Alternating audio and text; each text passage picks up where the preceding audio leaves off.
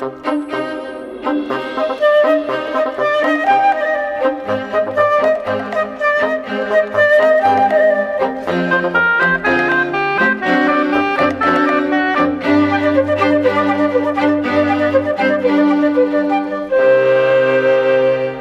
é de razões ambientais para explicar a orientação sexual de que aqui se fala. São componentes físicos mesmo, um gene ou um conjunto de genes, por exemplo. Encontrar uma raiz biológica, o saber-se que ela existe, poderia ajudar inclusivamente muitas pessoas que atualmente sofrem porque não percebem o porquê de serem homossexuais.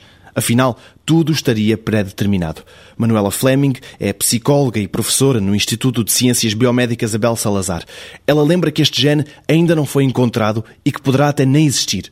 No entanto, a investigação continua e a resposta a esta questão pode ajudar clínicos e pacientes. O que eu sei é que até hoje não podemos afirmar que exista uma origem biológica para a orientação sexual, não é? Podemos dizer que se calhar, talvez daqui a uns anos se venha a encontrar ou não, ou não. Os comportamentos não têm necessariamente que ter uma origem biológica, eles têm seguramente uma origem psicológica para além de sermos seres biológicos, também somos seres psicológicos. Temos um corpo, mas também temos uma mente. E a mente humana precisa de um cérebro, precisa da biologia para funcionar, mas, mas a mente não é biologia. A mente é qualquer coisa que resulta do funcionamento biológico, mas mente e corpo não são a mesma coisa, não estamos a falar do mesmo nível, não é? A questão do genoma vai criar uma esperança absolutamente, uma expectativa fantástica.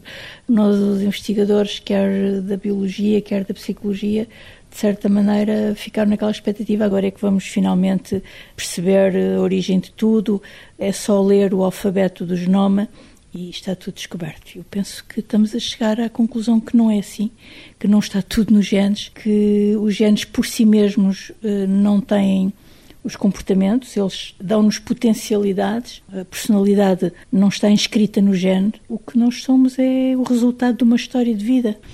E a relação entre duas pessoas, se por um lado pode ser uma fonte de prazer, também pode ser uma fonte de medos, de ansiedades, de insegurança. Portanto, o interesse em estudar tem a ver com o interesse quando eu, como psicanalista, me consultam, eu tenho que dispor de modelos terapêuticos que me permitam ajudar essa pessoa, ajudar do ponto de vista científico, tratar essa pessoa.